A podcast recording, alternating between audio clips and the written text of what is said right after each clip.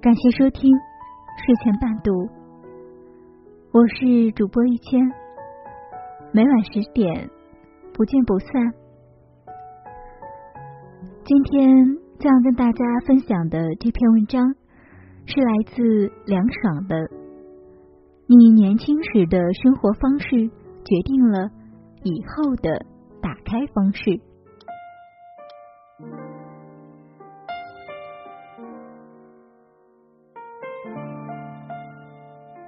我这两天在统计读者留言时，发现二十多岁的妹子们给我提问最多，也最频繁。他们的问题七成以上是与迷茫挂钩，有暂时找不到理想的工作，先读研究生的；有进入大公司却担心能不能过试用期的；有做着稳定工作觉得没挑战的。也有做着挑战工作觉得不稳定的。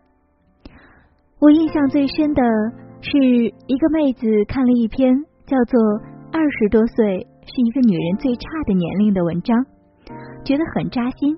昨晚辗转找到我，她说她就像我文章中写的那样，买不起好用的化妆品，买不起好看的衣服包包。去不了想去的地方旅游，搞不定业务上的复杂困局，看不清身边的感情真伪。二十出头的自己又穷又迷茫又焦虑又没经验，很担心三十岁会不会好起来。作为写作者，看到读者赞成自己的观点，觉得很高兴。可昨天我看完。他那篇幅很长的留言，心里一点儿也高兴不起来。我之前把文章标题定为“二十岁是女人最差的年龄”，是要加大马力怼怼“二十岁是女人一生最好的年龄”这种说法而已。昨天我回复他：“三十岁会不会好起来？关键在于咱们二十多岁时的梦想和生活方式。”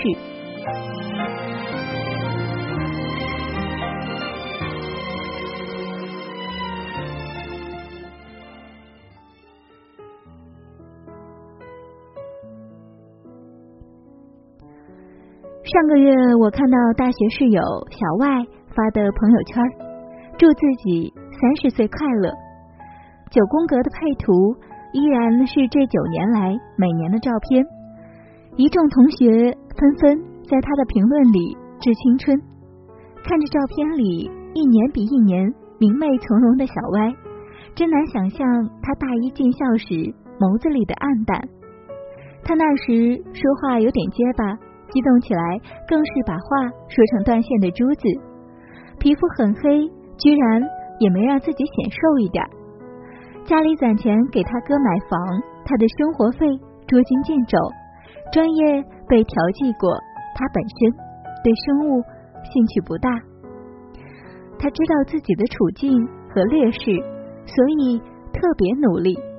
听说朗读对口吃有益，经常深呼吸几次后。开始朗读，听说物流热门，就报名考证；听说英语过六级有就业优势，就猛做真题。但是他有次跟我说，不管以后我简历多棒，都很难通过面试。我听完很心塞。我们发现，平时紧绷的他，在看漫画时最投入忘我。我们常夸他画画有天赋。确实也是，他随便画个漫画人物就惟妙惟肖，连生物实验课上他画的显微镜下的微生物都比我们像很多。在我们近乎无耻的鼓励下，小歪开始画寝室日记，给我们六个人每人设计了卡通形象，用九宫漫画记录下我们寝室的趣事和口误。后来还去图书馆借来教程，自己研究 PS 和 Flash，高分过了计算机三级考试。我们看着自己的卡通形象，先从纸上的黑白版到电脑的彩色版，最后发现还能有情节、有音乐的一帧帧动起来，每个人都把他夸上天。毕业后，小歪去某公司当了两年的储备干部，工作间隙也一直抽时间学课程、练画工。后来他回老家省会，转行做了自己喜欢的动漫。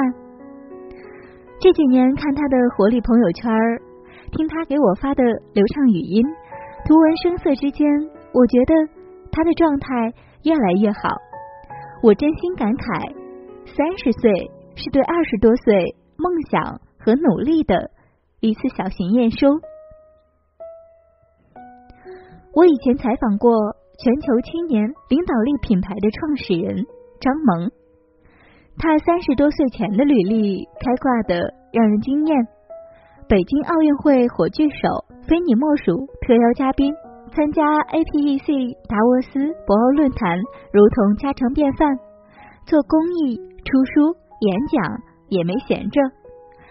当我们买着马云家的东西时，他和马云同框；当我们听着总理的政府工作报告时，他和总理面对面；当我们在电视上。看希拉里竞选时，张萌曾和他对过话。我加了他的微信，他朋友圈里时常出没着很多我得在电视上才能见到的大人物。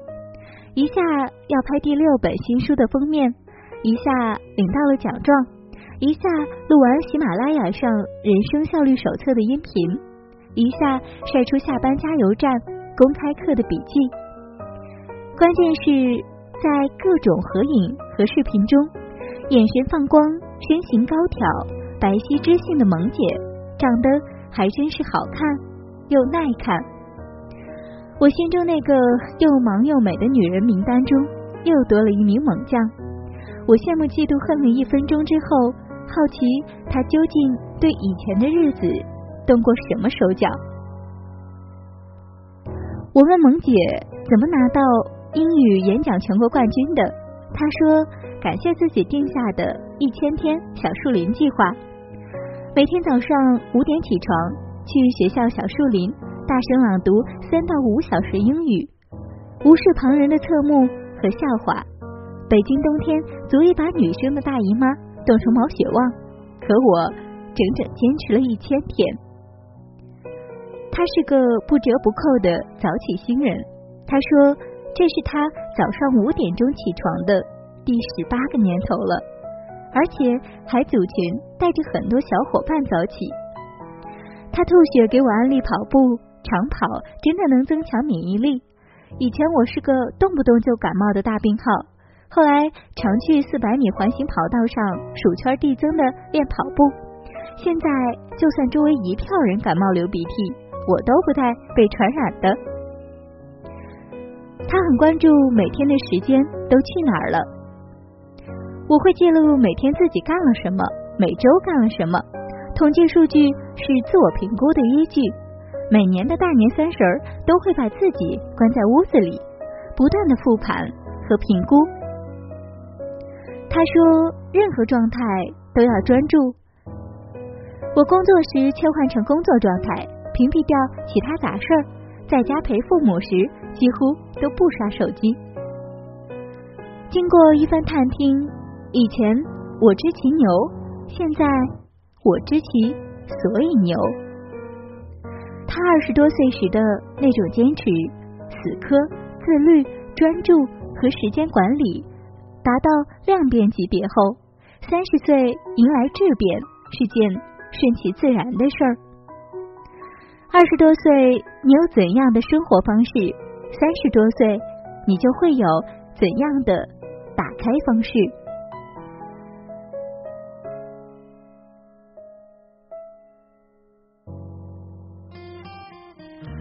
三十多岁，脸上胶原蛋白没减少，身上代谢速率没变慢的人，二十多岁时多半饮食正常，作息规律，有运动习惯，会调节心情。三十多岁在职场上难以或缺的人，二十多岁时也曾受过委屈，躲在楼道，擦干眼泪回到电脑前，在原先的基础上又新增两个备选方案。三十多岁，多少谈吐有料、文章有货、为人有趣的人；二十多岁时，经常看书、旅行、思考，把见识和能力都结结实实的长在自己身上。你的皮囊里有你的生活习惯，你的能力里有你的试错所得，你的人格里有你的认知沉淀。人与人的目标和轨迹各有不同，但我喜欢的三十岁打开方式是这样的：从二十多岁起，边见众生，边见自己，不断新陈代谢，不断野蛮生长。所有光芒需要时间才能被看到，年龄没有比较级和最高级，只有顺承关系。你二十多岁时的生活方式。决定了三十岁的打开方式。